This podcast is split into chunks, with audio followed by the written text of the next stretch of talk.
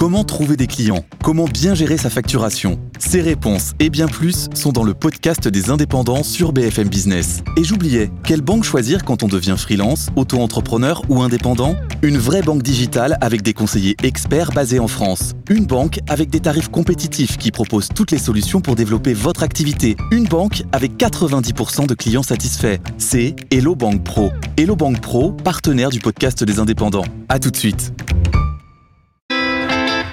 BFM Business présente l'émission qui vous sort de votre boîte. Happy Boulot, le MAG, leur closier. Bonjour à tous et bienvenue dans Happy Boulot le MAG pour cette dernière émission de la saison. On va se poser des questions philosophiques, travail hybride, humain au centre et confiance. Est-ce que le travail de demain, ça serait pas une utopie? C'est ce qu'on va demander à Mathilde Lecause, c'est la DRH de Mazar. On va parler du management par les talents. Arrêtez de vous intéresser à vos faiblesses, c'est du temps perdu. Misez plutôt sur vos forces. On va en parler avec Anne Weber, elle est fondatrice de Inmen We Trust. Et puis la ville du quart d'heure, comment ça marche quand on a tout à proximité? C'est la question qu'on va poser à Carlos Morano. Il est urbaniste et chercheur à la Sorbonne. Happy Boulot le MAG, c'est parti. BFM Business, Happy Boulot, le MAG l'exécutif de la semaine. Et notre exécutif de la semaine, c'est Mathilde Lecause, DRH de chez Mazar. Bonjour Mathilde, vous connaissez très bien euh, Mazar, ça fait 16 ans que vous y êtes, mais ça fait que 3 mois que vous êtes DRH. Euh, Mazar, c'est un cabinet de conseil dans l'audit, la fiscalité et le conseil. Moi, je dis souvent que c'est comme KPMG, mais en un peu plus branché. Voilà, à peu près pour euh, la définition. 42 000 professionnels dans le réseau, 90 pays. Vous avez réalisé une étude sur les attentes des Français vis-à-vis -vis de l'entreprise post-crise. Et les Français, alors moi ça m'a assez surpris, non seulement ils ont l'air d'adorer leur entreprise, mais en plus ils lui demandent mais beaucoup, beaucoup de choses. Ça vous a surpris les réponses euh, que vous avez posées euh, aux Français sur leur entreprise? Moi, j'ai été agréablement surprise de la vision positive qu'ils avaient de l'entreprise et sur le rôle majeur qu'elle avait joué pendant la crise, même si euh, voilà, ils sont en attente à la sortie en disant, en supposant qu'on est en train d'en sortir, sur est-ce qu'on allait en fait euh, remplir nos engagements. Euh, après, ce que j'ai trouvé assez étonnant, c'est les trois enjeux majeurs sur lesquels ils nous attendent. Euh, le premier, c'est la conciliation entre donc la rentabilité et la responsabilité, ce qui semblait euh, euh, voilà, pas du tout convergent en fait avant. Et alors que là, la majorité des Français dit bien évidemment, on peut euh, associer les deux et il faut. Donc c'est qu'ils veulent que l'entreprise se demande quel est son impact sur le monde. Soit et rentable et responsable et qu'on peut concilier les deux, les mhm. intérêts économiques et aussi les intérêts pour la société, pour le monde, l'environnement, et que c'est totalement voilà faisable. Et ils en sont assez confiants en la matière. Donc ça c'est assez nouveau parce qu'avant c'était vraiment le débat de mais non la rentabilité ça va pas avec la responsabilité. Après, on va voir sur quoi ils, nous attendent. Donc ça, c'est le, premier renseignement. Le deuxième, c'est, euh, euh, enfin, ou l'attente, c'est sur la, j'ai trouvé ça formidable, à vrai dire, c'est sur la culture managériale. Là, c'est plutôt, je pense, le constat que on n'est pas encore assez bon en la matière et que c'est clairement le rôle des entreprises de mettre en œuvre une politique managériale euh, adéquate orienté autour euh, de l'humain, parce que je pense que c'est ce dont ont souffert quand même une partie des, collaborateurs pendant la crise, faute de contact humain. Euh, on a beaucoup digitalisé les process, on a mis des outils en place, etc. Mais on voit que si les comportements humains euh, ne sont pas là, bah en fait, ça se Mais qu'est-ce que ça veut dire? Parce que moi, j'ai l'impression que plus on répète qu'on veut mettre l'humain au milieu, moins on voit ce que ça veut dire. alors moi, l'humain, pour moi, c'est tout ce qui va être qualité de vie au travail, bien-être mais euh, euh, je dirais autour de la qualité de la relation. Donc, alors on va utiliser encore des termes, je sais, qui sont souvent euh, très utilisés, comme la bienveillance, la confiance, parce que je pense qu'on les utilise beaucoup, mais après dans les faits, pas toujours, on les met pas toujours en œuvre. je prends un exemple, voilà, le, management par la confiance, c'est-à-dire l'autonomie. Je vais pas te contrôler tout le temps, je vais pas tout le temps te demander où t'en es, et je pense que le travail à distance bah, met en avant soit les forces, soit les lacunes des managers en la matière. Ont-ils réellement confiance ou non euh, en leurs collaborateurs quand ils ne sont pas avec eux? Et c'est là-dessus que nous attendent euh, les Français pour mieux vivre le travail euh, en entreprise. Donc c'est les deux choses, c'est se faire confiance, euh, prendre en considération l'humain. Oui, il y a la collaboration, c'est-à-dire je pense que pendant la crise, beaucoup de salariés ont été mis au cœur des débats de l'entreprise. Il a fallu beaucoup communiquer, être transparent, rassurer, dire où on allait. On a beaucoup plus communiqué en, majeure partie, et donc ils veulent que ça perdure en fait. Les salariés, ils ont envie de contribuer aux décisions de l'entreprise. Ils ont envie en fait d'avoir une relation d'adulte à adulte et pas être infantilisé en disant bah voilà ça c'est les sujets du top management de la direction et ça ça regarde pas les salariés. Ils veulent, veulent qu'on leur pose régulièrement la, question, Sur, même sur la stratégie de l'entreprise. tout à fait. Je pense qu'aujourd'hui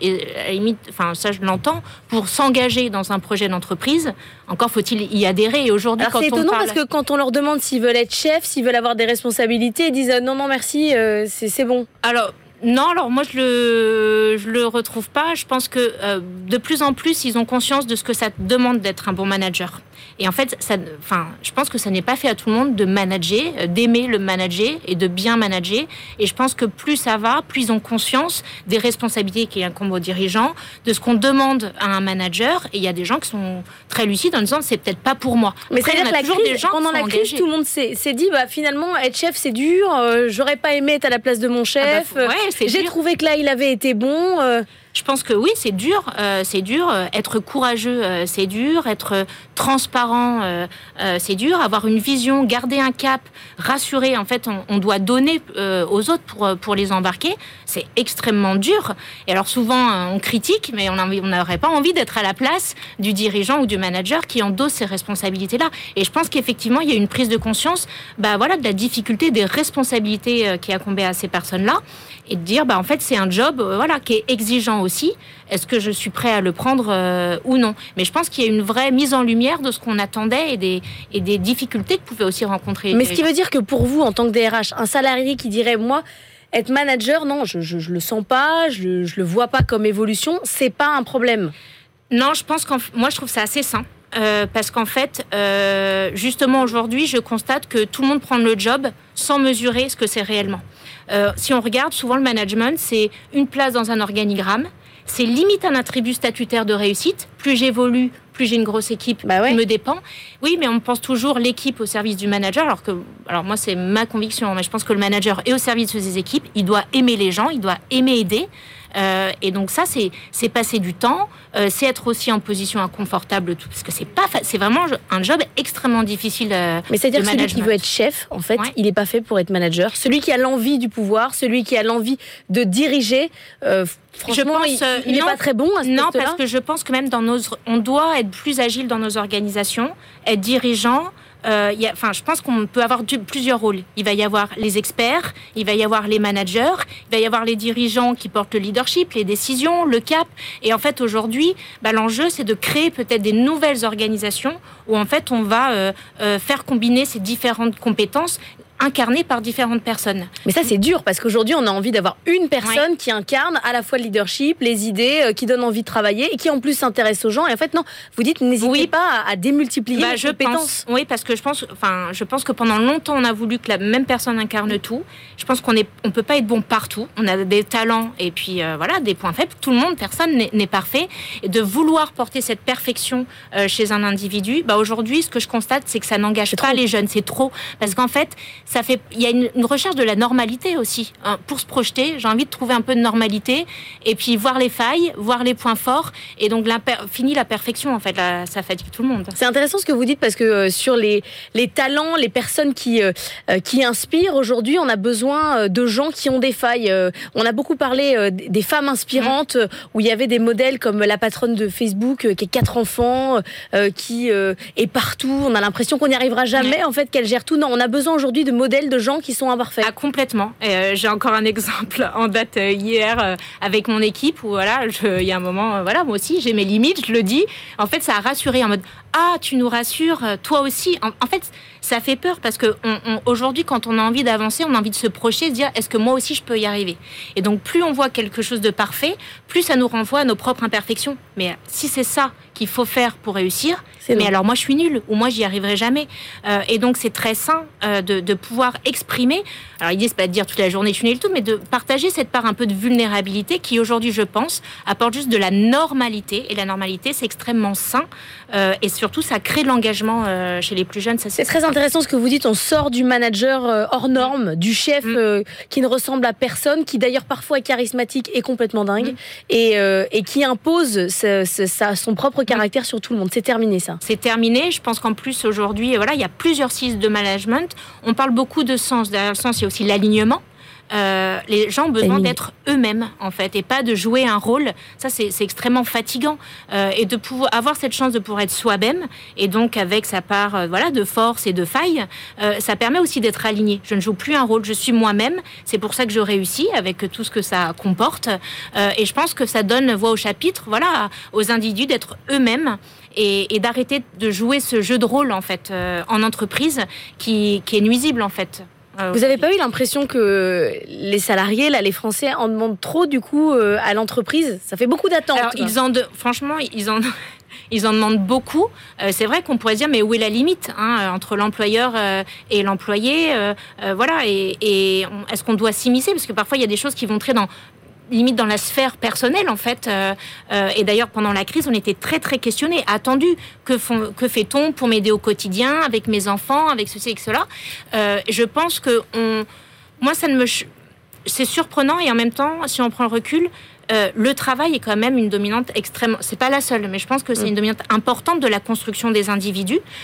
et donc, l'entreprise a une responsabilité aussi, dans, un peu citoyenne, mais déjà en son sein, sur quelles valeurs elle, euh, elle veut mettre en œuvre, quels sont ses principes de vie et de euh, vie en, en collectif. Euh, et donc, quelque part, bah, Cette question de responsabilité, elle, est importante et elle est plus importante. Dernière question, Mathilde, vous avez travaillé avec Laurent Chouin, DRH emblématique de Mazar. Il est sympa en vrai ou pas Il est sympa, oui. Il fait pas semblant. Sympa. Non, il fait pas semblant. C'est une vraie personne sympa. Merci beaucoup Mathilde Cause d'avoir été avec nous, DRH de Mazar. On va continuer ensemble à parler des talents. Vous le disiez, ça change. Est-ce qu'il faut euh, s'améliorer et axer sur ses faiblesses ou uniquement regarder les forces? C'est tout de suite. BFM Business. Happy Boulot, le MAG. Better Together. Et on va parler du management par les talents avec Anne Weber. Bonjour, vous êtes fondatrice d'In Men We Trust. Vous essayez euh, de faire de nous, simples mortels, des hommes et des femmes meilleurs, en tout cas meilleurs dans leurs équipes, meilleurs dans leur management. Est-ce que ça sert à quelque chose d'essayer d'arranger ces faiblesses ou ça ne sert strictement à rien? C'est un puissant fond. Je dirais que c'est un puissant fond. Le management euh, par les talents que l'on déroule en fait en entreprise, dans des grands groupes, permet en fait de réconcilier l'individu avec son unicité. Euh, vous, moi, euh, on est tous finalement extraordinairement uniques. Et quand on regarde les outils qu'on utilise, on arrive à trouver des profils similaires avec une chance sur 400 000 milliards, comment dire, d'individus. Donc on voit bien qu'on est tous très uniques. Mais du coup, il y a des choses qu'on va faire naturellement bien, nos talents naturels. Certains seront doués d'une bonne mémoire, d'autres auront la capacité de ressentir les émotions des autres certains auront une vision hélicoptère et stratégique, etc. Je pourrais faire une liste extrêmement longue de ces talents euh, humains. Et chaque individu, du coup, quand il travaille sur ses talents, quand il investit sur ce qu'il fait très bien, va avoir de bons résultats. Mais nos points faibles, finalement, c'est quoi? La plupart du temps, ce n'est que le revers de la médaille d'un talent qu'on ne maîtrise pas. Donc ça sert à rien d'investir sur, sur ses faiblesses, vaut mieux investir sur ses talents. Pourtant, dans l'entreprise, quand on vous fait des reproches, on vous dit euh, vous avez une mauvaise communication, vous n'êtes pas assez, euh, euh, vous, êtes en retard. Enfin, on, appuie là où ça fait mal. Tout à fait, et c'est bien, comment dire, parce qu'on est vraiment dans un monde où on va regarder finalement une certaine perfection. L'individu normal devrait se comporter comme ça, le leader parfait est comme ça. Alors qu'en fait, je vais vous donner des exemples de, de revers de médaille, des exemples d'imperfection. On connaît tous un râleur ou des râleurs si on lui dit râle moins, ça ne va pas être très utile. Si on lui explique qu'il a une habilité naturelle à identifier les problèmes et que pour lui, c'est tellement quelque chose qui ne crée pas de stress qu'il en parle de façon simple, bah, pour lui, un problème, c'est que quelque chose qui attend d'être résolu. Une fois qu'on donne cette clé, euh, le râleur râle beaucoup moins. À bon escient, il saura sortir le bon problème au bon moment, par exemple. Et puis, il est super fort en problème. Il y a des gens super forts en problème. Être en retard. Je suis, par exemple, quelqu'un qui est souvent très en retard, comme beaucoup d'autres. Quand on est un gros bosseur et qu'on adore finir des tâches, par exemple, si on n'a pas compris que si on commence une tâche un peu longue avant d'aller en plateau euh, pour vous ou avant de commencer une réunion pour d'autres, on va avoir le besoin irrépressible de la finir. C'est des choses toutes simples, mais comprendre son mode d'emploi à soi, c'est déjà euh, vraiment pouvoir aller beaucoup mieux au travail puisqu'on peut venir tel que l'on est. Souvent, on dit qu'on vient au travail, on cherche du sens, on ne va pas bien. En fait, tout l'enjeu du management par les talents, c'est de redonner à chacun son mode d'emploi pour que chacun puisse comprendre comment utiliser son plein potentiel sans avoir d'incompréhension avec les autres, en fait. Et on a tous des talents C'est la très bonne nouvelle. On est tous absolument uniques et tous absolument talentueux. Tout l'enjeu et ce qui fait la différence derrière, c'est la compréhension que l'on a de ces talents et puis les efforts que l'on va mettre dans ces talents euh, au quotidien. Un exemple parmi beaucoup d'autres talents, mais si vous avez par exemple une bonne mémoire, certains euh, auditeurs auront peut-être une bonne mémoire, ils se reconnaîtront, euh, une mémoire sélective, hein, ils n'enregistrent que ce qui les intéresse. Eh bien, par exemple, si on a une bonne mémoire, on peut faire comme le champion de Scrabble néo-zélandais, euh, qui, à force de travail, a réussi à être champion du monde de Scrabble dans sa langue, en anglais, mais il s'ennuyait tellement qu'il a décidé d'apprendre le dictionnaire français, et il est maintenant champion du monde dans une langue qu'il ne parle pas, le français. Alors c'est un peu exceptionnel, tout le monde ne veut pas devenir champion du monde de Scrabble, mais par exemple avec cette même bonne mémoire, dans les gens que l'on a accompagnés, on peut retrouver un champion d'aviron. Lui, ça lui sert sur les bassins à haut niveau à savoir où en est son bateau de façon très facile et à donner l'information à ses coéquipiers. Parce qu'avant, il fallait que tout le, tout le bateau se retourne. Là, l'information est précise. Il sait exactement où est tel arbre, tel élément. Il dit on est au 500, plus personne ne se retourne. On peut gagner quelques centièmes comme ça. Mais on l'a retrouvé aussi chez un colonel qui me disait mais oui, tout à fait. Quand j'étais jeune et quand j'étais sur le terrain, ça me permettait de mémoriser les cartes d'état-major et de pouvoir redonner à bonne info, à bon escient, euh, les infos à mes troupes. Et on a sauvé des vies comme ça. Mais on a aussi un sommelier dans les gens qu'on connaît, champion du monde, qui a le plaisir de redonner le bon vin au bon moment pour la bonne personne. Tout ça, la, mémoire, ça peut servir à plein de choses différentes. Mais est-ce qu'il faudrait, avant la constitution d'une équipe, euh, faire le test de chacun, savoir exactement associer des talents? C'est jamais ce qu'on fait dans une équipe. On prend les gens qui sont là et on les met à travailler ensemble. On ne constitue pas une équipe de talent. Alors chez nos clients, ils s'en servent ensuite, c'est-à-dire que euh, c'est des choses qui peuvent être intéressantes et inspirantes puisqu'on va repérer dans telle équipe, on peut avoir tel élément ou tel autre. Ça donne des informations également précieuses sur l'ADN d'une équipe ou d'un comité de direction. Quels vont être les talents en présence et donc du coup comment se comporte en tant que groupe euh, une, une entreprise? Il faut jamais associer de talents pareils ou c'est possible où il faut forcément dispatcher les, talents? Non, l'enjeu c'est vraiment d'avoir des individus qui se connaissent. Euh, le premier niveau des talents, en fait, c'est vraiment je me connais, je maîtrise mes talents et donc je sais comment interagir avec les autres. Ça, c'est la première clé. Avoir des gens qui ne connaîtraient pas bien leurs talents, euh, ça ne serait pas euh, forcément clé. Ensuite, tout l'enjeu, ça va être de mettre la bonne équipe pour les bons besoins, en fait. si on a, comment dire, à redresser une entreprise compliquée avec beaucoup de problèmes et de beaucoup de sociologie euh, des organisations dedans, eh bien c'est plus intéressant d'avoir des gens qui auront cette appétence-là. Si on est sur une petite pépite qui, qui a beaucoup de potentiel et qui doit aller vite, euh, ce sera un autre profil. Mais euh, chacun de nous a vraiment une combinaison de grands talents. Donc on ne peut pas réduire l'individu à quelque chose comme ça. Pour établir la liste des talents, il faut répondre à un certain nombre de questions qui se répètent, qui sont structurées par, par l'Institut Gallup. Est-ce que vous avez des gens qui sont extrêmement surpris par la révélation de leurs talents ou globalement ils savaient? Alors, Ils n'osaient pas peut-être. Oui, alors le test que vous citez est un test parmi d'autres, mais c'est vrai qu'il est très précis. On s'en sert euh, régulièrement. On a le plaisir euh, du coup d'être certifié euh, et d'être les premiers en France certifiés sur l'outil.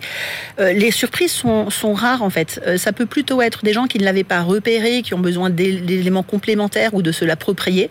mais non, les gens s'y reconnaissent vraiment clairement. Merci beaucoup Anne Weber d'être venue nous voir dans Happy Boulot. Le MAG, investissez sur vos talents, laissez tomber les faiblesses. Vous verrez, c'est beaucoup moins fatigant. On va parler désormais de la vie du quart d'heure.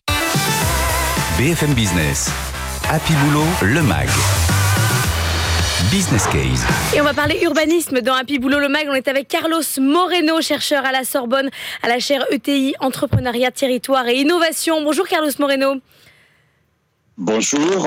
Vous avez publié Vie urbaine. Avec plaisir, vous avez publié Vie urbaine et proximité aux éditions de l'Observatoire. La crise sanitaire a bouleversé énormément de choses. Le salarié, notamment, a arrêté de bouger, de prendre les transports en commun pour aller loin. Est-ce qu'on va revenir en arrière ou c'est terminé? On n'acceptera plus des temps de déplacement aussi longs qu'avant j'ai cette conviction que le Covid a aujourd'hui fait vraiment bouger les lignes aussi bien chez les salariés, mais que euh, chez euh, les employeurs qui ont pris conscience, des part et d'autre, que travailler autrement était possible, tout au moins pour éliminer beaucoup de déplacements inutiles et aller vers une meilleure qualité de travail qui est finalement liée à une qualité de vie dans laquelle moins de déplacements nous donnent plus de possibilités de mieux travailler, mais de mieux aussi vivre chacun dans notre propre environnement familiaux et sociaux. Vous avez théorisé euh, la ville du quart d'heure. Qu'est-ce qu'il y a euh, derrière cette idée de 15 minutes? C'est le maximum qu'on peut désormais euh, s'autoriser? Je dirais que c'est surtout l'idée à reprendre de la proximité heureuse, que ce soit 10, 15, 20, 30 minutes. La question, c'est moins du temps que de notre capacité à revivre dans une proximité qui, elle, d'une manière décarbonée, donc à pied ou en vélo. C'est pour ça que je parle d'un quart d'heure dans des zones à très haute densité. Je parle d'une demi-heure dans des zones à moyenne et faible densité pour accéder à tout ce que peut nous, nous satisfaire dans, dans, notre vie de, de urbain euh, ou de territorial. Donc, euh, et, habiter et accéder au travail de manière euh, décentralisée et accéder à ses courses, euh, accéder aux soins de santé, à l'éducation et à la culture, euh, aux, loisirs avec la nature, la biodiversité, l'eau. C'est indispensable parce que nous sommes confrontés au changement climatique qui, lui, les nourrit par euh, les CO2 euh, d'origine urbaine également, par nos propres transports. Donc, il est urgent d'échanger de mode de vie. Et finalement, donc, avec la ville des nous avons une possibilité de mieux utiliser tout ce que nous avons construit, qui est à nos dispositions, donc à côté de chez nous. Il faut juste que ça soit utilisé autrement. On me disait il y a cinq ans, quand j'ai exposé ce concept pour la première fois, ça se fera jamais, c'est une utopie parce qu'on ne travaillerait jamais près de chez soi. Et ben cinq ans après, avec le Covid, on montre qu'on peut quand même travailler autrement. Et à ce moment-là, dans ces quarts d'heure, eh ben, on aura accès à beaucoup de choses qui font que la mobilité, elle ne soit pas sous contrainte, obligée, mais soit plutôt un choix. Alors, où est-ce qu'on va travailler dans votre ville du quart d'heure? Est-ce qu'on reste chez soi? Est-ce qu'on va dans un tiers-lieu Est-ce que les immeubles vont se restructurer en mettant en place, je ne sais pas, à la place du local poubelle, euh, désormais des bureaux? Qu'est-ce que ça va changer? Absolument, un peu de trois. Et ce qui va changer, c'est que nous allons assister à ce que j'appelle les travails décentralisés. Le travail décentralisé, c'est la mort euh, de ces grandes tours dans lesquelles nous allions tous les matins, pour ceux qui sont dans cet univers de service, ou en général, traverser une ville donc pour euh, passer sa journée. Et nous allons assister à un travail décentralisé dans lequel on va mélanger. Donc, euh, il y en a peut-être quelques heures qu'on pourra avoir chez soi, mais il faut faire attention à que euh, le travail chez soi ne soit trop invasif par rapport à notre vie privée. Je pense qu'on va assister à des tiers lieux que j'appelle euh, euh, donc de euh, corporate working, des, des, lieux de travail de proximité. En Italie, on, ils s'appellent les, les, les, les les, les, des lieux dans lesquels on va accueillir soit des entreprises elles-mêmes qui décentralisent, qui commencent à avoir des lieux de proximité connectés par nouvelles technologies euh, aux services centraux, et, mais aussi, et vous avez parfaitement raison, on va avoir une restructuration euh, des lieux dans lesquels euh, nous habitons et qui sont construits pour faire de la mixité qu'on appelle donc au fonctionnel.